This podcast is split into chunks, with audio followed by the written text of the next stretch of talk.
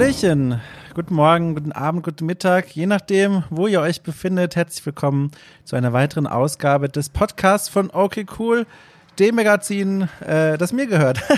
Dom Schott, hallo, ich bin freier Journalist und darf euch heute zu einem Gespräch begrüßen über das ich mich ganz besonders gefreut habe, denn es war ein Gespräch mit einem, ich möchte fast sagen, Multitalent. Äh, Tabby Pilgrim oder mit bürgerlichen Namen Tabea Hilbert treibt sich nämlich in allerlei Gefilden rum.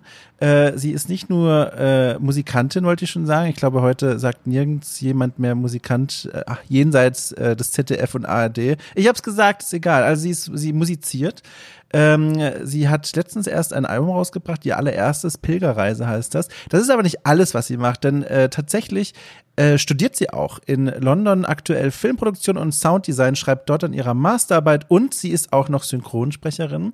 Man hat sie vielleicht schon mal gehört mit aufmerksamen Ohren in äh, den Spielen Yokai Watch zum Beispiel. Wer das kennt, hat sie gehört. Und ich bin ganz zufällig über sie gestolpert, über Tabby Pilgrim, nämlich als ich ähm, über Spotify äh, an ihre Musik geraten bin. Und da gab es ein Lied, ähm, der mir mein Wochenmix da empfohlen hat. Und zwar äh, heißt dieses Lied Blut sehen. Und dort gibt es eine Zeile und nachdem ich diese Zeile gehört habe, wusste ich, ich, ich möchte diesen Menschen zu diesem Podcast einladen. Umso mehr, als ich dann noch herausgefunden habe, dass sie eben als äh, Synchronsprecherin auch arbeitet und da dann auch einige Berührungspunkte mit der Spielewelt hat. Ähm, die Songzeile lautet nämlich wie folgt, Guck, der Himmel ist bewölkt, aber Sunny wäre mir lieber. Morgen hole ich mir verschreibungspflichtig antipositiver und es zeigt sich, wenn ich selbst beim Frühlingszwiebeln schneiden, weinen, mit nur etwas Einsatz kann echt alles übertrieben scheiße es sein. Das waren fantastische Zeilen, die habe ich gehört und wusste, ich muss sie einladen. Ich möchte wissen, wer ist diese Person hinter diesen Zeilen. Und daraus entpuppte sich dann ein wirklich interessantes Gespräch. Wir haben quasi mal alle Lebensstationen von ihr abgehakt, aber von mir auch irgendwie. Es geht um Kindheitsgeschichten. Ich habe sie gefragt, wie sie eigentlich zu ihrem Künstlernamen gekommen ist. Wir haben viel auch über Hasskommentare gesprochen, über Hass im Internet, wie man damit umgehen kann, wenn Leute plötzlich gegen einen sind. Äh, Menschen, die man nicht kennt, einem fiese Botschaften und Nachrichten schreiben. Über all das und noch einiges mehr, auch über ihre Zukunft haben wir gesprochen, wo sie sich in Zukunft sieht. Sie hat ja diese vielfachen Betätigungsfelder. Äh, sie ist in der Wissenschaft tätig, sie ist äh, Musikantin, ich habe es nochmal gesagt. Ähm, sie arbeitet als Synchronsprecherin. Da gibt's ja viele Möglichkeiten, wohin sie quasi als nächstes spazieren kann. Und darüber haben wir auch gesprochen. Es war ein sehr schönes Gespräch. Und äh, ich freue mich, ähm, bevor ich euch dieses Gespräch entlasse, ganz außerordentlich und explizit darüber, dass ihr ein weiteres Mal hier eingeschalten habt. Denn wir sind mittlerweile in der, wenn ich jetzt richtig gezählt habe, siebten Folge dieses Podcasts. Und äh, es kommen immer wieder noch neue Leute dazu, was irgendwie man auch hoffen sollte nach nur sieben Folgen. Aber es sind auch gleichzeitig schon viel mehr Hörer, als ich gedacht habe. Und vor allem auch so liebe Hörer. Mich erreichen immer noch äh, also äh, alle drei, vier Tage bestimmt mal eine Mail mit wirklich lieben Worten und vielleicht sitzen da draußen Leute und denken sich, der Dom, ich krieg jeden Tag eine nette Nachricht. Das ist schön für euch, ich nicht. Und deswegen freue ich mich so sehr, dass ausgerechnet für dieses Projekt hier ähm, ihr mir so nette Sachen schreibt. Das freut mich sehr. Ich begrüße auch alle, die neu zu diesem Podcast gefunden haben. Diejenigen, die gar keine Ahnung haben, wer hier eigentlich spricht. Äh, ich bin, wie gesagt, am Schott eigentlich freier Journalist, ähm, mache aber jetzt hier seit kurzer Zeit diesen Podcast. Den kann man auch tatsächlich unterstützen auf Steady. Das wird hier in der Folgenbeschreibung verlinkt sein. Und ihr fragt euch, warum soll ich das unterstützen? Ich bin doch ganz neu hier. Das stimmt. Setzt euch hin, macht euch gemütlich, reißt euch eine Packung Kekse auf und hört mir noch kurz zu, warum ihr das unterstützen könntet, solltet. Ähm, ich habe habe vor, ähm, hieraus noch viel mehr zu machen. Dieses Format, das hier jede Woche erscheint, wo ich mit Menschen aus der Spiele- oder auch allgemein Medienbranche spreche und mir etwa eine Stunde Zeit nehme, um sie kennenzulernen, soll eigentlich nur der Anfang sein. Es soll noch viel weitergehen. Ich habe Ideen für neue Formate, für spannende Formate, wie ich finde. Aber das geht natürlich nur, äh, wenn ich mir die Zeit dafür nehmen kann. Und diese Zeit könnt ihr mir quasi erkaufen durch eure Unterstützung bei Steady. Da könnt ihr ein paar Groschen in den Eimer oder in den Hut werfen, je nachdem, was ihr zuerst findet. Und wenn nicht, ist das auch nicht schlimm. Dann könnt ihr in den äh, App Store gehen. Quatsch, App Store, so ein Blödsinn. Äh, iTunes natürlich. iTunes, da sind wir daheim. Da könnt ihr Sternewertung verteilen, so viel ihr wollt. Ihr könnt auch einfach euren Eltern, euren Brüdern, euren Schwestern, euren Kindern sagen, guck mal hier, hier ist dieser Podcast, schalt ihn mal ein. So scheiße ist er nicht. Auch das wird mich freuen. Oder ihr lehnt euch einfach nur zurück und genießt diese Folge, die mir bei der Aufzeichnung wirklich viel Spaß gemacht hat. Und ich glaube, Tabea, aka Tabby Pilgrim, hatte auch viel Spaß. Ich wünsche euch äh, alles Gute, äh, was irgendwie dramatischer klingt, als es angemessen ist. Es geht ja jetzt eigentlich nur eine neue Folge los. Ist egal. Alles Gute. Wir hören uns nach der Folge nochmal ganz kurz.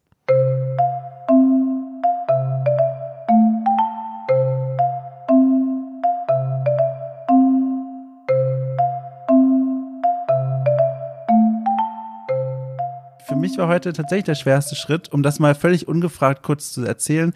Ähm, ich habe eine neue ähm, äh, Teekanne. Ich weiß nicht, wie dein Verhältnis. Ich weiß ja gar nichts von dir. Das macht es ja auch so spannend. Ich ja, weiß das nicht, ist tatsächlich ganz interessant. Ja, ich weiß nicht, wie dein Verhältnis zu Tee ist. Ich habe tatsächlich jahrelang schwieriges Verhältnis dazu gehabt. Ich bin eigentlich begeisterter Kaffeetrinker, äh, mhm. aber in einer äh, vollkommen spontanen äh, Anfall von Lust habe ich mir letztens ähm, dann mal so eine Teekanne gekauft, die so einen integrierten wie nennt man das denn? Da ist so ein kleiner Versenki-Heini drin, so ein, so ein kleines Gefäßchen, das kannst du dann so reinsenken, weißt du? Und Aha. dann packst du da Tee rein, so richtigen von der Wiese quasi äh, geholt. Und dann ähm, wird der durch das heiße Wasser quasi verteilt sich automatisch. Ich glaube, dafür gibt es einen ganz einfachen Begriff, aber ich kenne ihn nicht. Aber das ist so eine Teekanne mit so einer Braubumsel. Äh, ist das nicht ist das nicht bei Teekannen ganz normal, dass da so ein Teil drin ist, wo man ich einfach fürchte schon, Ich fürchte schon, aber ich, ich kenne das halt nicht. Also ich, wie gesagt, ich bin da vollkommener Anfänger, was Tee mhm. angeht. Äh, und dann habe ich das gesehen und dachte mir, oh mein Gott, bevor das jemand anderes sieht, ich muss mir das kaufen. Und dann habe ich mir das gekauft und es ist fantastisch und dann sieht es auch so toll aus. Aber schön von dir zu hören, dass ich mich hier über Dinge freue, die eigentlich in jedem Haushalt äh, vertreten sind. Ich habe keine, ich habe keine Ahnung. Ich bin auch Kaffeetrinker. Ich trinke nur Tee, wenn ich abends äh, noch irgendwas machen möchte und kein Koffein mehr zu mir nehmen darf. Dann trinke oh, ich Tee. Dann kann ich dir direkt, ähm, also ich meine, wenn du nicht jemanden in deinem Freundeskreis hast, der sich damit auskennt, ähm, kannst du mich fragen, denn ich habe mittlerweile, also ich habe schon zwei Teesorten ausprobiert. Das heißt, du kannst aus diesem uner, unerreichbaren Wissen schöpfen, das ich ja mir mittlerweile angeeignet habe. Welche Teesorten sind das? Äh, einmal Hibiskus habe ich gekauft, weil die Packung wunderschön war. Also das war so ein, ein Blassrot und äh, da ist Hibiskus und ich glaube Süßholz drin. Mhm. Und all das kannte ich vorher nur aus solchen Kinderhörbüchern, diese, diese, diese Beilagen. Und jetzt habe ich es mal selber probiert und es schmeckt wirklich fantastisch. Also einmal Hibiskus und zum anderen. Und das knallt richtig. Und jetzt können wir diesen Kreis wieder schließen, den ich jetzt vor auch schon eine halbe Stunde aufgemacht habe quasi. ähm, äh, ähm, Ingwer mit, also Ingwerwurzeln mit Süßholzwurzeln mit äh, Zitronengras. Und das habe ich mir vor der Aufnahme hier nochmal richtig schön reingeschoben, eine komplette Kanne voll. Und ich fühle mich also so richtig, also so, so, so zehn Prozent weggetreten. Das ist so wie wenn man ein Bier auf leeren Magen trinkt. Da fühlt man sich auch kurz so, so abgeholt, obwohl man gar nicht mitgehen wollte. Ich frage mich, ich frag mich jetzt gerade nur, äh, was du für Kinderbücher ge gelesen hast, dass da Hibiskus und Süßholz drin vorgekommen ist. Es könnte auch so ein Naturbestimmer gewesen sein, das weiß ich nicht mehr. Es war jedenfalls ein wunderschön illustriertes Buch und es ging um, um ich glaube, das war so ein, so ein Grasbestimmungsbuch. Ich, vielleicht habe ich das auch ein bisschen durcheinander geworfen. Aber das kann passieren, weil das war ein wunderschön illustriertes Buch. Das war wirklich eins, das habe ich lange Zeit mit mir herumgeführt und bei irgendeinem Umzug dann verloren. Ich glaube, das war vielleicht sogar auch einfach eine Mischung aus Naturbestimmungsbuch und Kinderbuch. Das kann ich mir sogar vorstellen. Ich habe Naturbestimmungsbücher habe ich auch immer gehabt. Also ich hatte ganz, ganz viele davon, weil wir neben einem Wald gewohnt haben. Aber ich glaube, oh. ich habe die nie benutzt. Ich habe sie nur gerne mitgenommen, damit meine Freunde gedacht haben, boah, die kennt sich mega gut aus. Aber war nicht der Fall. Hast du vorm Weggehen dann auch noch so, so, so an den Seiten so ein bisschen rumgezuppelt, damit es auch benutzt aussieht? Na also klar, also ich habe auch immer mit Stiften, mit Stiften reinge, reingemalt. Fantastisch. Fantastisch. Äh, direkt an dem Wald gewohnt, das heißt, du kommst aus einem, aus einem sehr kleinen Dorf oder aus der Großstadt, wo direkt der Wald angefangen hat? Das zweite, ich komme aus, äh, aus Essen. Oder aus einem schönen Stadtteil, wo der Stadtwald in der Nähe ist. Ach, Essen. Das ist wieder so eine dieser deutschen Städte, wo immer alle sagen, das kennen sie schon, da waren sie schon mal oder wurden dort geboren. Und ich mir nur denke, ach, da, da war ich auch noch nie. Kannst du eigentlich nicht sagen. Aber Essen, das ist, äh, ein Wald gibt es da. Gibt es dort noch etwas, wo du sagen würdest, Dom, sobald diese Pandemiesituation vorbei ist, guck dir bitte mal Essen an? Naja, also der Wald, den Wald kann man sich angucken auf jeden Fall. Ist halt ein mhm. Wald da würde ich dich jetzt nicht unbedingt äh, hinleiten, aber die Zeche Zollverein ist halt ganz cool. Zeche Zollverein. Ist, ist aber auch einfach, würde ich jetzt fast, es ist wahrscheinlich Sakrileg, das zu behaupten, aber es ist wie jede andere Zeche halt einfach eine große Zeche. Ist aber interessant, vor allem wenn man da nicht so mit aufgewachsen ist. Ich kann mir vorstellen, dass es, es ist ja in anderen Teilen Deutschlands jetzt nicht so verbreitet und wenn man das nicht kennt, ist es vielleicht tatsächlich ganz cool, sich da mal ein bisschen in die Geschichte reinzubegeben. Ach du liebe Zeit. Also ich kann nur gegenhalten mit einem Wald, der direkt bei mir vor der Haustür wuchs. Ich komme aus einem aus einem ganz kleinen süddeutschen Dorf mit 700 Einwohnern und oh. in dem Wald gab es keine Zeche, da gab es nur so Sagengestalten, mit denen versucht haben meine Eltern mich daran zu hindern, in den Wald zu gehen. Also irgendwie ein Wesen, das dich mit der Axt erschlägt, wenn du nach äh, Sonnenuntergang äh, in den Wald gehst. Solche Dinge wurden mir erzählt. Ich finde die Zelle, äh, die, die, ja, ne, finde ich auch. Ich finde die Zeche ist irgendwie netter, so, weil grundsätzlich. Sponnen sich da auch Geschichten bei euch drumherum? Hat man sich dann gesagt, äh, oh, die Zeche, keine Ahnung, wird bewohnt vom äh, Findingus oder so? Nee, die ist ja, die ist ja ein Museum. Also da sind Ach immer so. Leute und es ist nicht, es ist, es ist keine Urban Legend oder sowas. Das ist nee. schade eigentlich. Ich hätte es richtig eigentlich geil gefunden, wenn die so, wenn die, wenn da so ein Geist drin leben würde. Bist du so ein Mensch, der, wenn er irgendwo, ich wollte sagen, wenn er irgendwo zurückgelassen wird, aber das klingt jetzt viel dramatischer, als ich es meinte. Also ich meinte, wenn du in einem Wartezimmer sitzt oder in der, im Auto oder im Zug, also wenn du irgendwo bist, wo du gerade aktiv nicht wirklich was zu tun hast, bist du dann so ein Mensch, der sich umguckt und sich Geschichten zur Umgebung ausdenkt? Weil ich spüre da so, so, so, so Mineralstoffe von dieser Charaktereigenschaft, wenn du von diesem Wald erzählst, aber vielleicht ist es auch völlig falsch. Ich kannst du mir mal ein Beispiel geben? Ich glaube, ich weiß nicht genau, was du meinst. Ja, also ähm, zum Beispiel, ähm, wenn ich zum Beispiel in der Bahn sitze, äh, dann äh, ich bin super schlecht darin, was zu lesen, weil ich komme damit irgendwie nicht klar, kann mich dann nicht konzentrieren und das ist mhm. Lesen ist für mich dann auch eher was, was ich dann so in Ruhe mache. Aber was ich dann sehr gerne mache ist und ich hoffe, oh je, ich hoffe, das geht jetzt nicht in so einen unangenehmen Bereich, aber ich gucke mir dann super gerne an, wie Leute ihre Schuhe gebunden haben und versuche dann quasi so ein bisschen zu gucken, wer am längsten quasi schon in seinem Leben Schuhe binden kann, wer quasi die die höchste Meisterschaft erlangt erlangt hat, den wunderbarsten Knoten zu binden. Und das sind so Dinge, mit denen kann ich mich dann wunderbar beschäftigen. Das macht halt auch gar keinen Sinn. Das gibt ja auch null Mehrwert und ist meistens nicht richtig.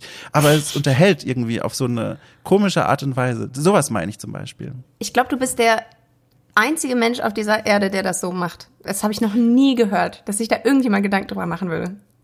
Ich weiß nicht, ob mich das jetzt gut lassen fühlen sollte. Ich fühle mich tatsächlich eher schlecht. ich weiß auch nicht, wie es gemeint war. Du musst das musst ja. jetzt einfach so. Ja, ich habe schon, ich hab schon die Bedeutung gefunden für mich. nee, sowas mache ich, sowas mache ich tatsächlich nicht. Ich bin, äh, meist, ich höre meistens Musik und dann starre ich die Wand an und denke über irgendwas nach oder halt über gar nichts. Ich, ich glaube, ich ignoriere die Menschen um mich rum eher.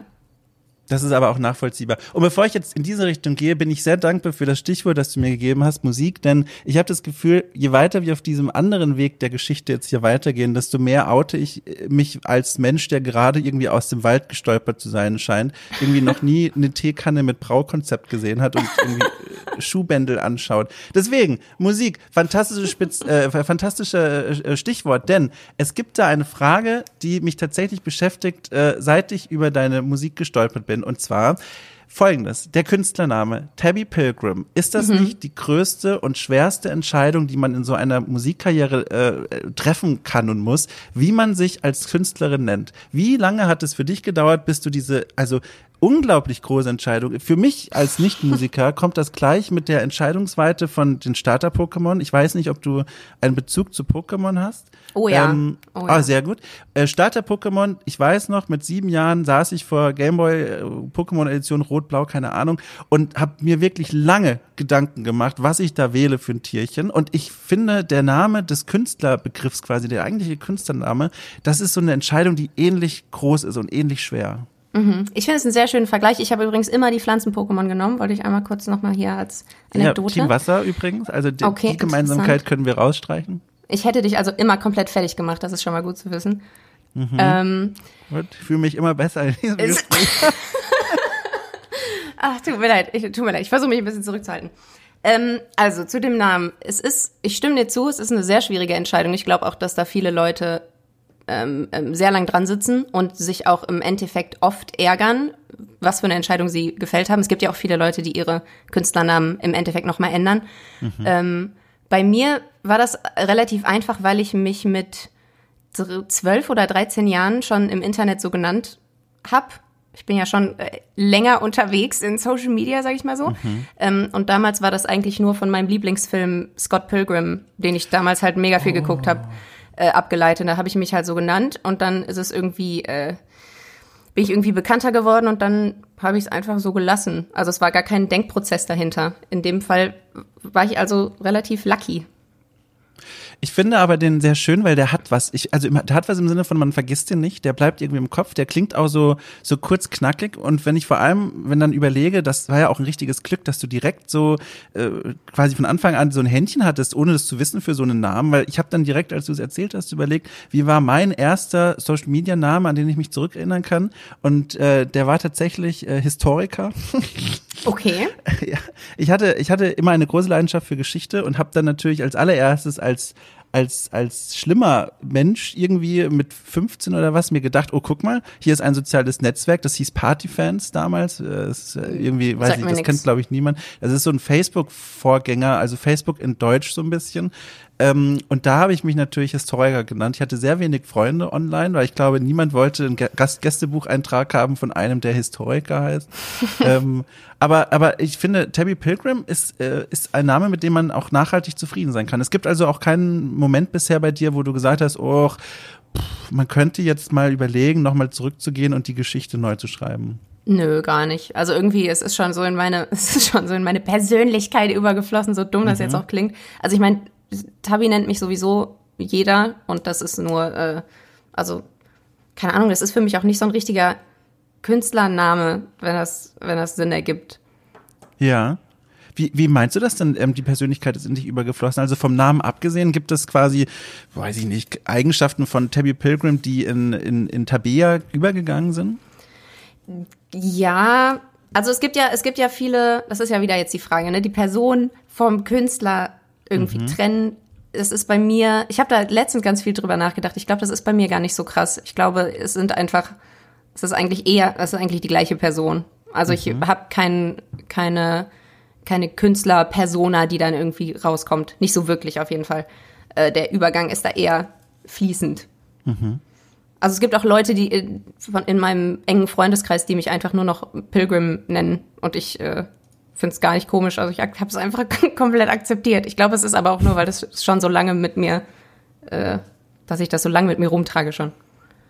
Also äh, von, von außen habe ich das Gefühl, so ein Künstlername, von dem man sich auch äh, unterscheidet mit so einer Künstlerperson, also dass man sagt, ich äh, rutsche jetzt in die Rolle von dieser Künstlerfigur, die hat in meinen Augen als jemand, der ja von außen halt drauf guckt, deswegen ähm, schrei jederzeit dazwischen, wenn da was Falsches drin steckt, ähm, hat es einen Vorteil, finde ich, dass man so ein bisschen die Kritik, die einen als Künstler treffen, so ein bisschen von der eigenen privaten Person zumindest ein bisschen trennen kann, dass man quasi sagt, okay, das ist jetzt quasi die meinenden Musiker oder die Musikerin und ähm, äh, danach bin ich aber die Privatperson und die wird davon nicht berührt. Wenn man dann wie in deinem Fall, also verschmelzen ist ja eigentlich das falsche Wort, wenn man von Anfang an die eine und dieselbe Person ist, Musikerin, Künstlerin und eben die Privatperson, wie, wie gehst du denn dann oder trifft dich dann negative Kommentare, die ja, die ja wahrscheinlich existieren, wie treffen dich die denn? Also äh, gehen die direkt an dich ran oder hast du da auch trotz dieser mangelnden Verschmelzung, sage ich mal, oder dieser mangelnden Trennung ähm, irgendwie schon so ein Schutzschild um dich herum aufgebaut?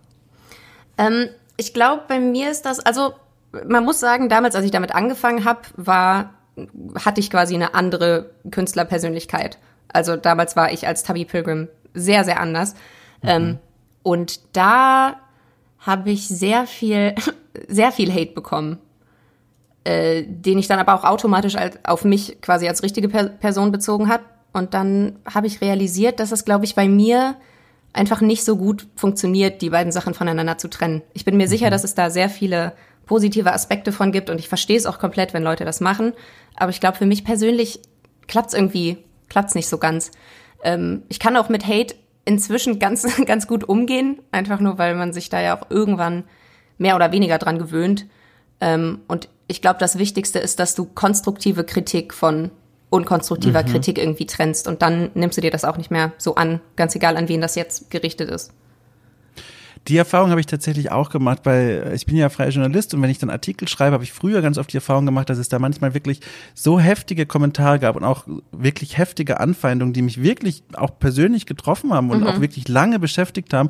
Und es hat echt gedauert, ähm, bis mal dieser Prozess eingesetzt hat, dass man, wie du beschrieben hast, gesagt hat, man muss trennen zwischen Feedback, das einen wirklich einfach nur äh, auf den Arsch hauen will und einfach nur Idioten sind, so die quasi mhm. wirklich einfach nur dich, dich ärgern wollen, fertig machen wollen. Und auf der anderen Seite Feedback, das da wo wirklich was drin steckt, wo du lesen kannst und sagen kannst, oh, da kann ich was damit machen, damit kann ich mich weiterentwickeln. Aber mhm. diesen Weg, da muss es doch, kann man das nicht abkürzen, weil es war nicht schön.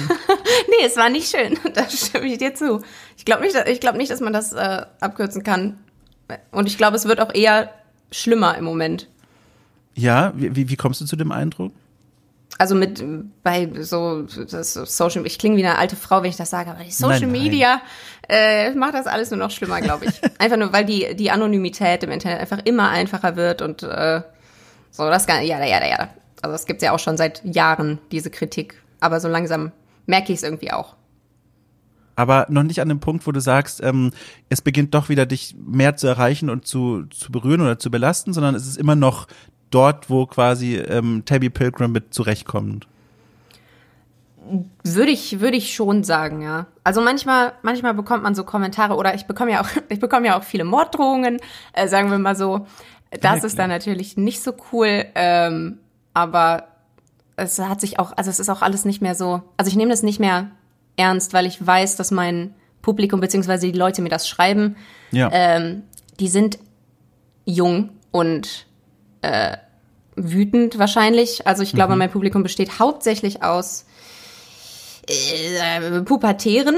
Mhm. Und da nehme ich mir das dann einfach nicht so, nicht so an, weil ich weiß, dass sie es nicht ernst meinen. Natürlich ist es uncool, das zu lesen, aber da weiß ich halt auch, dass es keine, da, da ste steckt keine Gefahr hinter und sich damit irgendwie unnötig ja. zu beschäftigen, bringt dann auch nichts.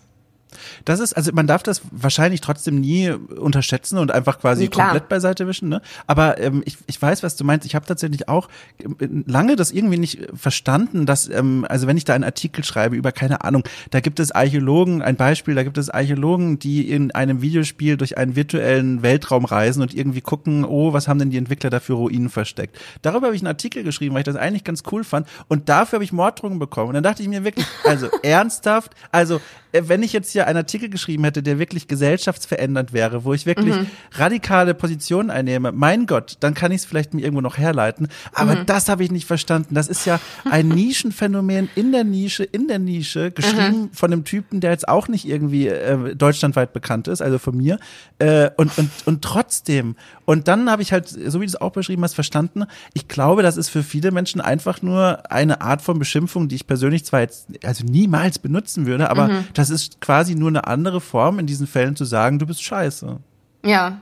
Ja, ich glaube, es ist für viele Menschen eine Möglichkeit, irgendwelche angestauten Aggressionen rauszulassen mhm. in den schlimmsten Wegen, die sie sich vorstellen können, ohne dass es dafür irgendwelche Konsequenzen für die gibt, weil es ja eben alles anonym ist. Ich kann es aber auch nicht nachvollziehen. Also wieso schreibt man, wenn man die mhm. Person nicht kennt und die hat nichts Schlimmes gemacht, warum schreibt man denen sowas? Also was hat man davon? Ich werde es eh nie verstehen.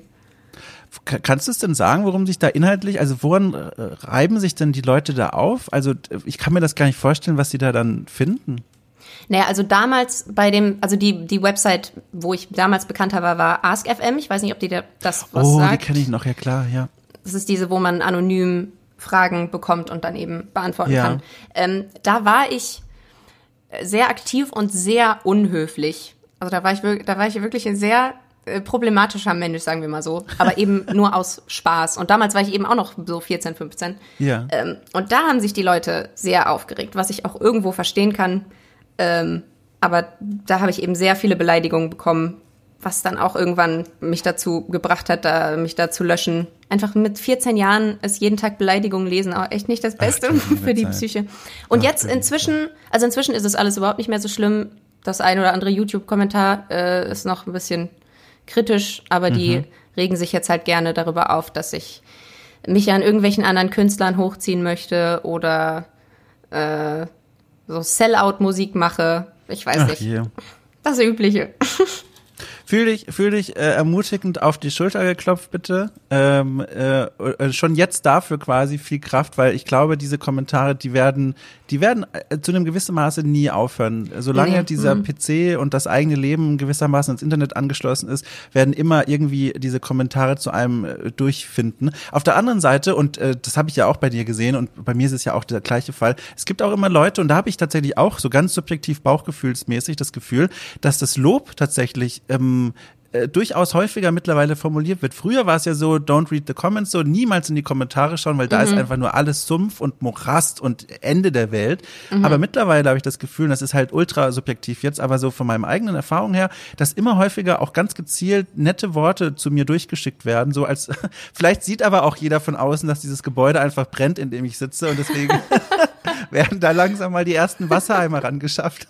Aber äh, vom Grund mal una- unabhängig, ich find's schön. Mittlerweile habe ich das Gefühl, um das jetzt mal so äh, völlig unprofessionell auf so eine große Ebene zu übertragen, dass da eine Kultur des Lobens wieder so ein bisschen am Erstarken ist. Vielleicht auch als Gegenbewegung zu diesem Hass, den man ja auch so mitbekommt. Das finde ich ganz schön. Ich äh, stimme dir komplett zu. Ich will mich, ich, es klingt jetzt auch die ganze Zeit, als würde ich mich beschweren, wie viel Hass ich im. Internet bekomme. Nee. So schlimm ist es überhaupt nicht. Also ich bekomme so viel Lob und so viel Support. Ich bin da ultra dankbar für.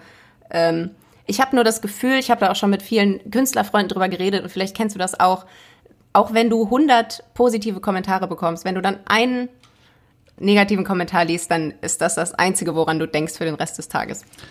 Ey, das ist echt ein Problem. Das ärgert mich so sehr. Ich habe letztens erst vor ein paar Tagen war das ein, ein Video als Gastbeitrag auf eine auf einem YouTube-Kanal veröffentlicht, in dem es so um eine um eine relativ also schon schwierige Fragestellung geht. Da geht es darum, dass in in Online-Welten, ob es sinnvoll wäre, so eine Art Online-Polizei einzurichten, um quasi Spieler zu schützen, die von anderen Spielern einfach aufs aufs Übelste belästigt werden. Und das ist nur so ein Gedankengang, den ich verfolge. Der da gehe ich auch gar nicht hin und sage, hier, ich habe eine Antwort darauf, ähm, sondern es ist mehr so ein so ein äh, Durchspielen der Idee vor der Kamera.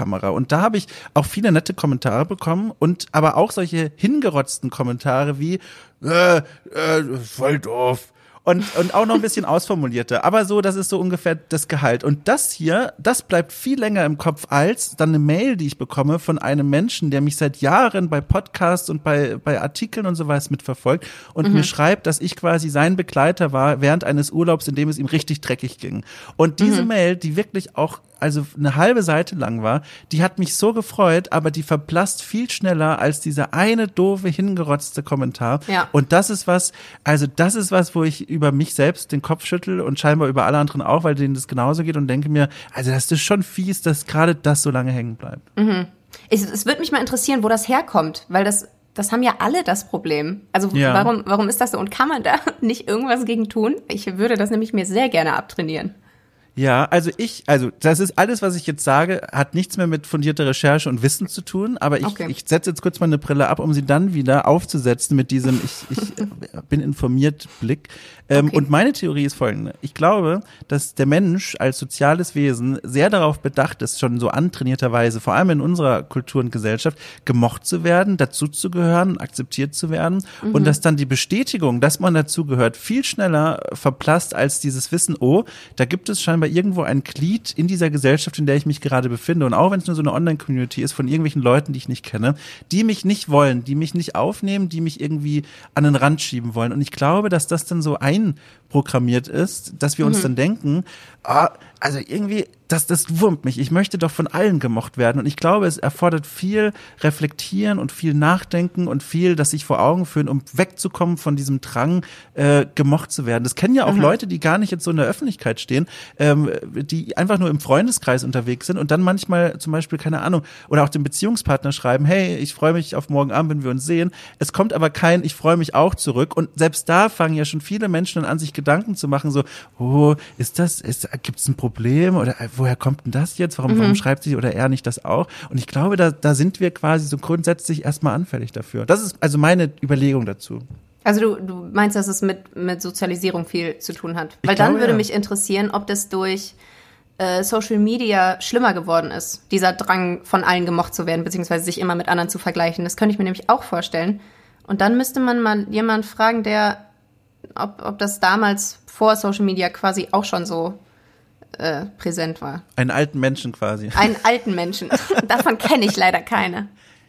Ja, also ich finde das auch sehr interessant. Also man könnte es ja meinen, ne, mit diesem, mit dieser Like-Welt und so weiter, aber ich glaube, da driften wir dann in, jetzt in Sphären ab, wo wir nur noch so philosophieren. Und, und ich glaube, Ja. wir wissen es nicht, ne? Aber Fakt ist jedenfalls, Kritik kommt durch, aber Lob mittlerweile auch. Und, äh, und das freut mich. Das ist was Schönes. Und apropos Lob, da kann ich direkt mal überschwenken zu etwas, ähm, was ein Gedankengang auch, den ich hatte, als ich dein, dein neuestes Album äh, Pilgerreise gehört habe. Ähm, Grundsätzlich erstmal, ich find's toll. Ich habe, es ist eigentlich gar nicht meine Musik. Also das ist so eine Musik, die habe ich versucht, mir auf meinem Notizzettel nochmal zu umschreiben. Als manchmal ist es, äh, also ich beschreibe es jetzt als jemand, der nicht täglich über Musik schreibt. Ja, deswegen äh, sieh das bitte nach. Ich habe mir aufgeschrieben.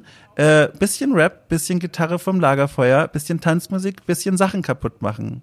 Das ist so meine Umschreibung und äh, von diesem Album und der das Ergebnis davon ist, gefiel mir sehr gut.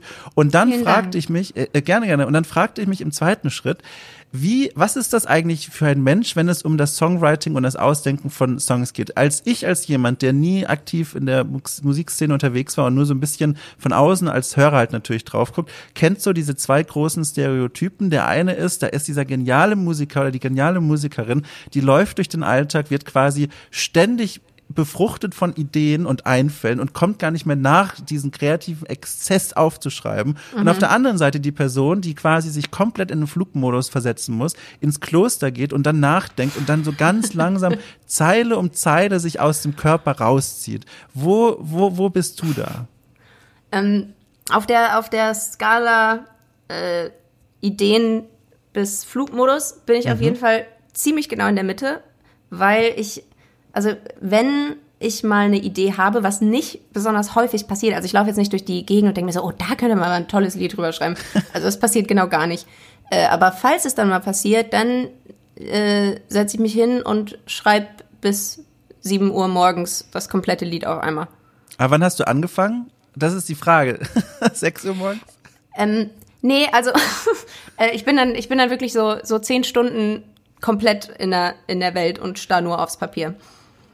Das Aber wie gesagt, auch- das passiert ja. extrem selten. Mhm. Das war jetzt auch doof von mir. Ich habe jetzt diesen, äh, diesen schönen Satz, diesen ganz schlechten Witz geopfert, aber ich muss sagen, ich, ich fand den, ich, ich habe kurz gegrinst.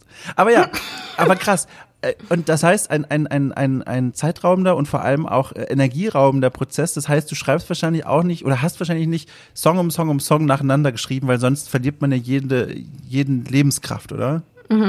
Nee, ich habe, ähm, ich weiß, das erste Lied habe ich letzten Frühling geschrieben. Und das letzte Lied habe ich zwei Wochen vor Release geschrieben. Also das ist ein sehr, äh, Oh. ja, äh, hat sich, hat sich ein bisschen gezogen. Und dann habe ich natürlich auch noch zwischendurch ganz viele Sachen wieder geändert bei anderen Liedern. Wenn du das dann tatsächlich aufnimmst, merkst du dann, dass manche Sachen doch nicht funktionieren. Äh, also bei mir ist das so, dass ich das irgendwie alles sehr durcheinander mache. Ich glaube aber auch, dass das wirklich bei jedem Menschen anders ist. Ich habe gar keine Vergleichswerte, wie normal dieser Prozess ist. Ja. Wenn du dann diese, diese Songs irgendwann mal eingedeckelt hast und quasi in, ins Album geschnürt hast, dann bei Spotify und, und wo auch immer bereitgestellt hast und dann kommt der Tag, an dem alles online geht.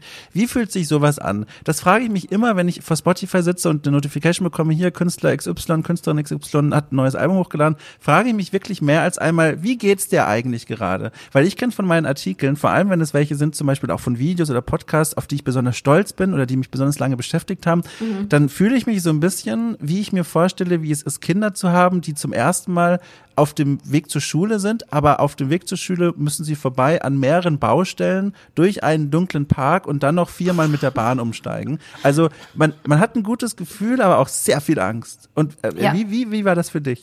Äh, ziemlich, also genauso. Ich hatte sehr lange, sehr lange war mir das alles relativ, also war das alles relativ gechillt und sehr locker und ich hatte gar keine Angst. Äh, bis dann so zwei Tage vorher, wo ich dann realisiert habe, okay, das ist jetzt, das ist jetzt halt am Freitag tatsächlich ähm, da. Also die Leute hören das dann tatsächlich auch. Und dann habe ich so, dann habe ich so ein bisschen Panik bekommen. Ui. Ähm, und dann hat natürlich auch der Release nicht ganz so funktioniert, wie ich mir das gewünscht habe. Also es ist dann nicht um Mitternacht äh, online gegangen und dann war die Panik noch ein bisschen mehr. Aber es war, es war schon eine, es war schon eine positive Panik. Weil wenn man sowas macht, ist man natürlich auch irgendwie stolz auf das, was du da produziert hast. Ja. Es war ein sehr, es war ein sehr äh, aufregendes Gefühl. Es war das erste Mal, dass ich das so, dass ich das so miterlebt habe. Was genau lief denn da schief? Was ist denn da passiert? Ach, ich glaube, das hat, ich glaube, das hat irgendwas mit der Zeitzone zu tun. Also ich bin ja gerade in London und wenn ich das quasi Ach.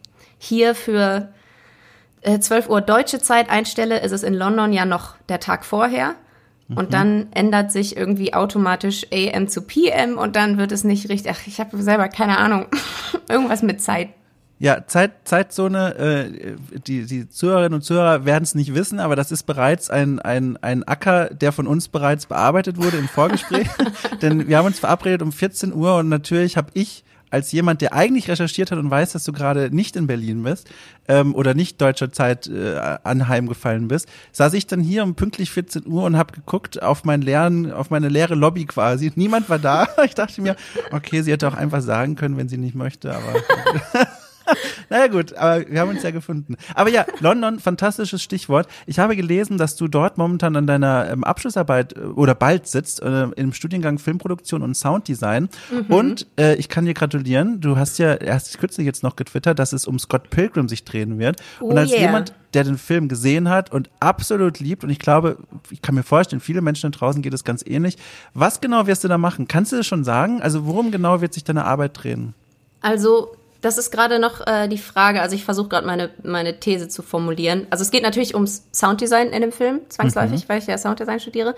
Ähm, also werde ich mich vermutlich damit beschäftigen, dass es ein sehr realistischer Film ist, aber die Sounddesigner damit Absicht äh, unrealistische ähm, ähm, Soundeffekte eingebaut haben. Also die haben ja viel mit Videogame-Sounds gearbeitet mhm.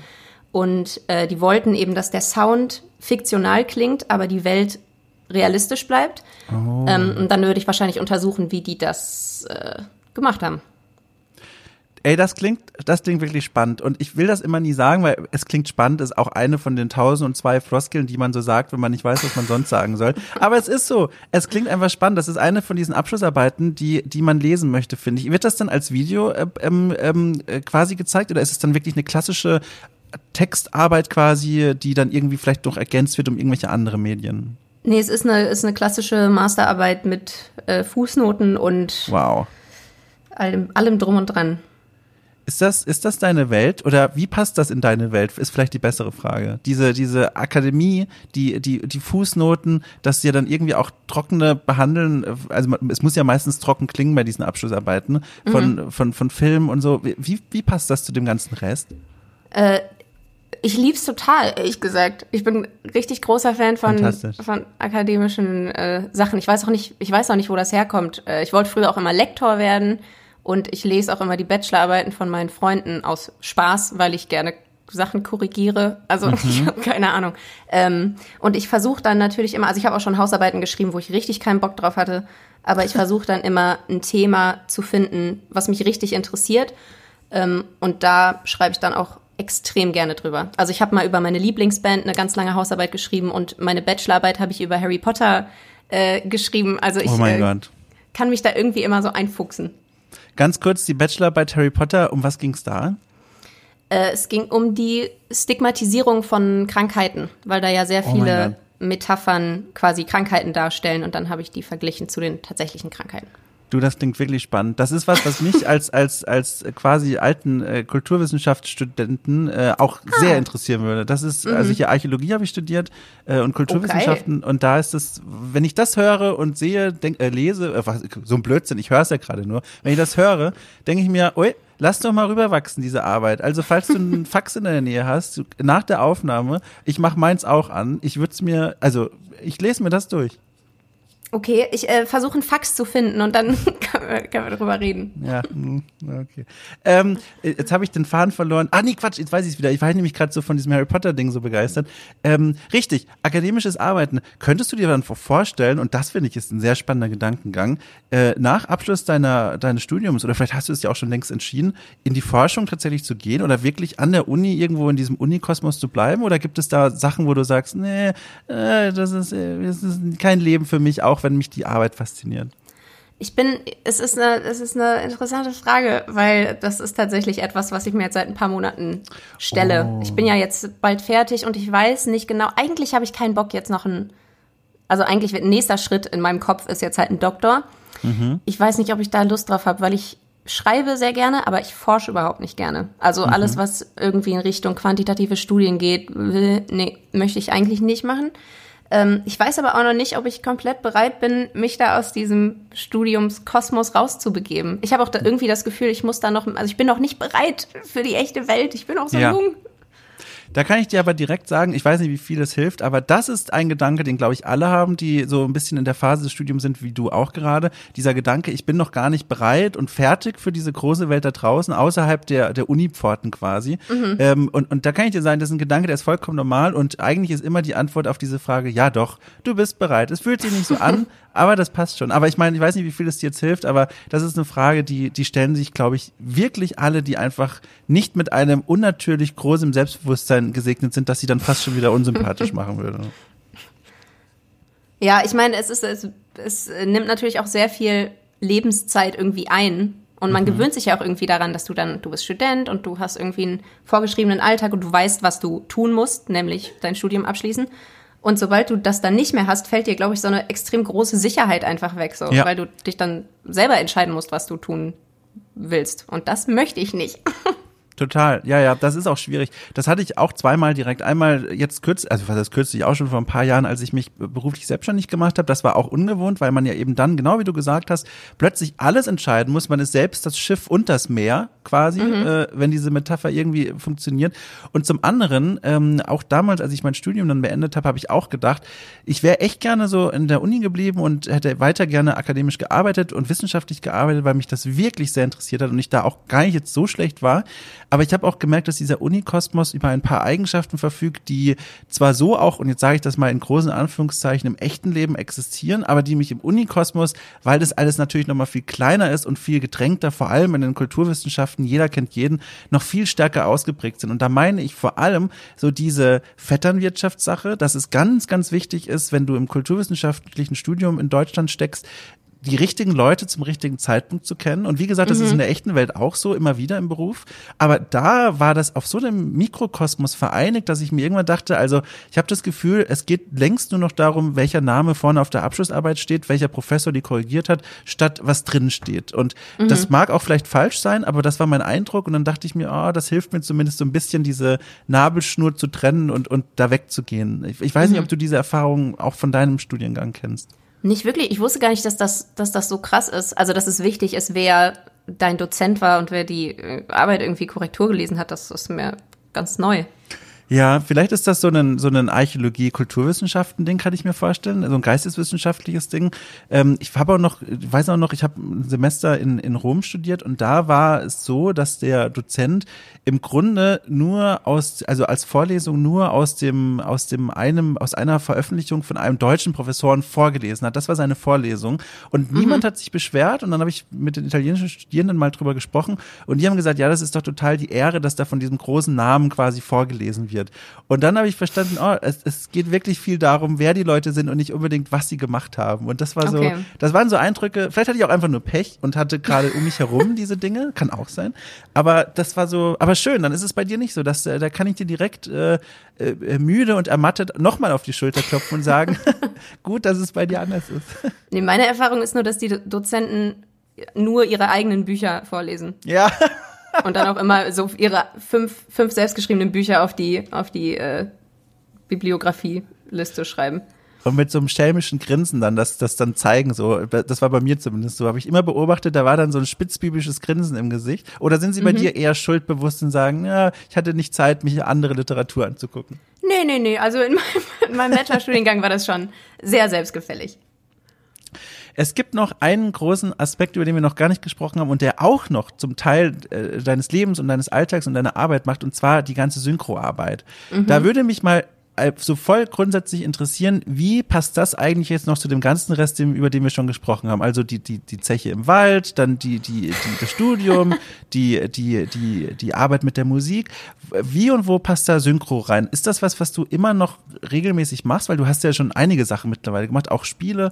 Oder ist das eher sowas, was dir so zufliegt und du sagst, oh, guck mal, äh, das nehme ich doch gerade mal so mit nebenbei? Also es kommt es kommt immer ein bisschen drauf an, wo ich gerade bin. Also jetzt, seit ich hier mein Masterstudium angefangen habe, äh, mache ich das natürlich nicht mehr so viel, weil die Aufnahmen eben in Deutschland immer stattfinden. Ähm, das heißt, gerade mache ich gar nichts. synchromäßig. Äh, aber sobald ich wieder in Deutschland bin, bin ich äh, sehr glücklich, wenn ich wieder damit anfangen kann, weil ich das schon sehr vermisse und mir das einfach extrem viel Spaß macht. Mhm. Also ist es tatsächlich vielleicht sogar auch was, wo du dir vorstellen könntest, das machst du mal komplett so richtig als Job? Also als äh, total, Volltime? wenn, wenn es funktioniert. Also bei, bei Synchro ist es sehr schwierig, das quasi Vollzeit zu machen, also nur Synchronsprecher Vollzeit zu machen, mhm. weil meistens müsstest du dann die feste Stimme von irgendeinem berühmten Hollywood-Schauspieler sein. Zum ja. Beispiel die Stimme von Jennifer Lawrence, die wird halt immer gebucht, wenn Jennifer Lawrence einen Film macht. Ja. Ähm, da hat sie natürlich eine gewisse Sicherheit. Wenn du, sorry, wenn du nur für manche Jobs gebucht wirst, fehlt dir die Sicherheit so ein bisschen. Darum glaube ich, dass es bei mir eher so sein wird, dass ich alles, was ich mache, so ein bisschen mache und ja. nichts Vollzeit. Woher kommt denn eigentlich dann dieses, dieses Selbstbewusstsein, das ja dann dazugehören muss, dass du eine Stimme hast, die gut dafür funktioniert? Weil du musst ja, also dass du die, das hast ja mittlerweile, dieses Selbstbewusstsein ist ja klar. Ich meine, du, du machst Musik, äh, du, du, du arbeitest als Synchrosprecherin, dir wird mhm. ja quasi auf diese indirekte Art und Weise gesagt, wenn du den Mund aufmachst, dann klingt das nicht ganz furchtbar. Aber war das schon immer so? Also wusstest du schon immer, oh, oh, ich habe äh, eine, eine angenehme Stimme oder war das etwas, was dir erstmal äh, gesagt werden musste, bis du es richtig begriffen und verstanden hast? Also ich, ähm, ich komme ja aus einer Künstlerfamilie mhm. und damals, also schon als Kind, wurde ich immer sehr, ähm, ähm, wie sagt man das denn? Also meine, El ja, genau, sehr gefördert in der Hinsicht, mich irgendwie selbst auszudrücken und kreativ zu sein und das einfach das zu machen, was ich möchte. Und dann habe ich schon als Kind sehr viel Musik gemacht. Ich habe auch als Kind schon angefangen, bei Sachen mitzusprechen und mitzusingen. ähm, und ich glaube, dann, dann habe ich mir die Frage überhaupt nicht gestellt. Ich habe mir so gedacht, okay, das ist, das ist, was ich mache und dann mache ich das jetzt. Ich hatte, ich hatte da ein, ein also wirklich fast schon traumatisches Erlebnis, äh, was mich daran erinnert. Ich hatte als Kind so einen so ein Diktiergerät, noch so richtig mit einer Kassette und so, äh, wo man dann Sachen drauf sprechen konnte. Also das ist ein Diktiergerät, ich meine, das kennt man. Ähm, und dann habe ich da Nachrichtensprecher gespielt, was glaube ich auch jedes Kind mit dem Diktiergerät gemacht hat. Mhm. Äh, das heißt, ich habe ganze Nachrichtensendungen quasi aufgesprochen und das war wirklich, ich erinnere mich noch, also es gab nur eine Folge, ich erkläre auch gleich warum. Ich erinnere mich noch, ich habe voller Begeisterung diese, diese fiktiven Nachrichten mir ausgedacht und, und aufgesprochen und verschiedene Stimmen dabei in, äh, ähm, ähm äh, gemimt und dabei natürlich auch meine eigene Stimme verwendet. Und es hat so einen Spaß gemacht. Und dann weiß ich noch, mhm. dann, dann war ich fertig und dann nehme ich die Kassette, spule sie zurück äh, und, und höre mir alles von vorne an und dachte mir, jede einzelne Stimme, inklusive meiner echten, klingt ja furchtbar. Ich werde nie wieder mit irgendeinem Menschen auf dieser Welt sprechen. Ab sofort nur noch Briefverkehr für mich. Hier endet dieser Zug, den Sie Stimme nennen. Und das war, das war, das war eine Sackgasse, in der ich, also, also da war ich sehr lange drin und dachte wirklich, ich gehöre zu den Menschen, die diese Stimme haben, äh, wo, wo andere schreien und weglaufen. Und bitte jetzt nicht direkt darauf was antworten, das wird nur unangenehm, aber das, ich wollte nur erzählen, das war als Kind, als Kind so ein Moment, wo ich gemerkt habe, oh je, das war schlimm. Aber da beneide ich dich darum, dass du von Anfang an direkt diese, äh, diese Förderung hattest, diese, diese, du, du kannst das Förderung. Ja, also erstmal möchte ich jetzt doch direkt darauf antworten. Ich finde nicht, dass du eine Stimme hast, wo man direkt schreiend weglaufen möchte. nur, dass du, nur, dass du Bescheid weißt. Dankeschön. Ähm, und ich glaube, das ist ein Phänomen, was, was alle haben. Also ja. wenn man sich irgendwie aufnimmt und dann das nochmal anhört, dann denkt man sich so, boah, klinge ich wirklich so? Ja. Warum sagt mir niemand was? Ähm, ich glaube, das ist eine Sache, die man sich ganz einfach abtrainieren kann. Also wenn du das regelmäßig machst und dich einfach immer wieder anhörst, dann gewöhnst du dich einfach an deine eigene Stimme und dann ist da alles gar nicht mehr so schlimm. Ja, das ist tatsächlich auch was, was ich auch gemerkt habe. Ich glaube, bei mir war es, ähm, äh, um diese, diesen Kreis, der jetzt doch irgendwie gewaltsam aufgebrochen wurde, zum Ende zu führen, ähm, als ich mich dann ver versöhnt habe mit meiner eigenen Stimme, im, also nur im Sinne von, ja, okay, es geht schon, war, äh, ich wurde dann, also oh Gott, gezwungen ist vielleicht schon ein Schritt zu weit, aber eigentlich ist es genau richtig, ähm, am, am Ministrantendienst teilzunehmen. Aber wie gesagt, Süddeutschland, äh, katholisch, römisch-katholisch, mhm, alles mhm. so ein bisschen äh, konservativer und dann musste ich lange Jahre meines Teenagerlebens äh, jeden Sonntag in der Kirche als Ministrant verkleidet da beim Altar rumlaufen und aus der Lesung vorlesen. Ähm, also mhm. Äh, wirklich lange Texte vorlesen. Und da habe ich dann mit der Zeit gemerkt, die Leute bleiben da. Und das hat mir im Grunde Und das hat mir im Grunde schon gereicht als Feedback, um dann zu denken, na gut, das war vielleicht damals ein Ausrutscher. Man muss ja auch die Stimme noch entwickeln lassen, so, wenn man acht ist oder so, dann ist das ja auch, klingt das ja noch ganz anders. Ähm, und das war der Moment, der mich dann versöhnt hat mit mir selbst. Quasi am Altar jahrelang die, die Schöpfungsgeschichte zelebriert und gelesen und dann gemerkt, huch, geht schon, geht. Das ist ja alles fast, gut. fast romantisch. Ja, fast, aber auf so eine ganz komische Art, aber dann auch wieder nicht. Also ich, ich wollte das nur mal, um diese Kiste quasi zuzumachen, wenn sich jetzt alle da draußen fragen, ja, aber Dom, wie hast du das jetzt überwunden? Deswegen Tipp für da draußen, entweder äh, einfach häufiger sprechen und sich selber anhören oder Ministrantendienst antreten in Süddeutschland und dann regelmäßig die Lesung lesen. Das schult auch. Das bringt auch was tatsächlich. Also die beiden Wege stehen euch da draußen offen. Die katholische Kirche ist einfach eine tolle Institution. Ja, also ich weiß nicht. ja, ich glaube, wir wissen alle, wie es gemeint war. Ja, genau. Also das ist äh, das jedenfalls soweit dazu.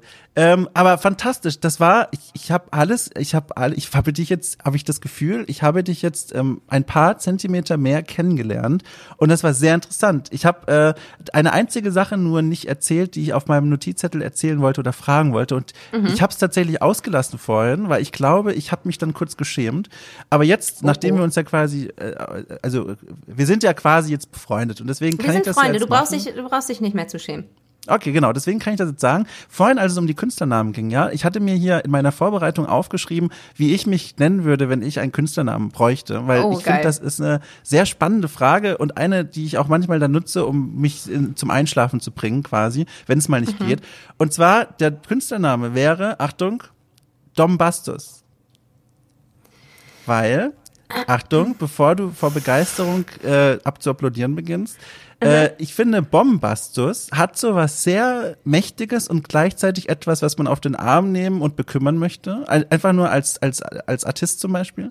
Und dann würde ich natürlich meinen Namen von da reinpacken und statt Bomb, Dom. Und dann Dom Bastus. Ich finde, ist es so schlecht? Ist es wirklich so schlecht? Ähm, also ich, ich würde Oh. Es kommt ein bisschen drauf an, was du mit diesem Künstlernamen machen möchtest. Also wenn du als Dom Bastus zum Beispiel Akustikmusik machst, verstehe ich es nicht so ganz. Wenn du als Dom Bastus Zirkus, äh, Zirkusakrobat werden willst, dann würde es passen. Du, ich bin richtig froh, dass ich nicht gesagt habe, für was dieser Künstlername ist. Also, du hattest völlig recht, Zirkus äh, schwebte mir vor. Ich habe tatsächlich an Musik gedacht und ich finde, Dom Bastus, das hat Dom sowas, wo man einfach nicht weiß, soll man den ernst nehmen oder nicht. Und ich finde, das hält einen dann im Gespräch. Für mich klingt das. Darf, darf, ich, äh, darf ich hier Schimpfwörter sagen in deinem ja, sehr Podcast? Sehr gerne, klar. Für mich klingt das wie dummer Bastard. Dombastus. Ja, das könnte Latein das für dummer Bastard der, Ja, sein. genau, der lateinische Ausdruck für dummer Bastard. Ist natürlich auch äh, eine Brand, wenn du dir das gerne annehmen möchtest. Du, weißt du was, ich, ich weiß nicht, ob du es hören kannst, aber ich lösche den gerade hier raus. Ich gehe hier gerade mit dem Lösch, äh, wie der auch immer heißt, Knopf auf der Tastatur. Es, tut mir, es geht ja hier um konstruktive Kritik auch. ne? Ich genau. wollte dir das jetzt nicht irgendwie schönreden. Richtig, genau. Ich hab, du musst auch auf meine Meinung überhaupt nicht hören. Nö, nö. Ich habe mir das Feedback angeguckt, wie ich es vom Internet kenne und, unter, und unterschieden. Ist das was, mit dem ich was anfangen kann oder ist das einfach nur Hass? Und mhm. äh, ich habe gemerkt, das ist konstruktiv. Ich habe es gelöscht. Ich werde drüber nachdenken. Wenn du irgendwann dein zweites Album rausgebracht hast oder Scott Pilgrim äh, durchanalysiert hast und wir uns dann vielleicht hier nochmal sprechen sollten, habe ich einen zweiten Künstlernamen vorbereitet, den ich dir präsentieren werde und ich bin sehr gespannt, ob er dir besser gefallen wird. Wollen wir ich das so machen? Ich bin auch jetzt schon ultra gespannt. Das machen wir sehr gerne. Toll. Dann beeil dich mit dieser Abschlussarbeit oder mit dem zweiten Album. Oh, da kann ich ja mal direkt fragen. Kannst du von einem der beiden den, das Release-Datum ungefähr nennen? Weißt du, wann deine Abschlussarbeit fertig werden wird oder weißt du, wann dein zweites Album erscheinen wird? Äh, meine Abschlussarbeit ist im August fertig. Schön. Dann freue ich mich auf August, wenn die Wissenschaftswelt um ein neues Machwerk reicher ist. Oh, ähm, ja. Ich drücke dir die Daumen bis dahin. Ich weiß, wie kräftezehrend sowas sein kann. Nochmal auf eine ganz andere Art und Weise kräftezehrend als ein Album, aber irgendwie doch vergleichbar. Ja, ja, also beide sind Schaffensprozess. Genau. Von beidem gibt man viel von sich selbst, glaube ich, her und preis. Und beide haben irgendwas mit Sound zu tun. Stimmt. Wunderbar. Ey, vielen Dank für dieses Gespräch. Hat mir großen, großen Spaß gemacht. Ja, ähm, vielen Dank für die Einladung nochmal. Ja, äh, danke fürs Vorbeikommen, auch durch die Zeitzonen hinweg quasi, äh, dass wir uns in dieser wilden Reise durch Ort und Zeit noch getroffen haben. Hier, das freut mich sehr. Vielen Dank. Wir hören uns, glaube ich, bestimmt bald mal wieder und äh, bis dahin mache ich mir Gedanken wegen des Künstlernamens. Unbedingt. Tschüss. Ciao.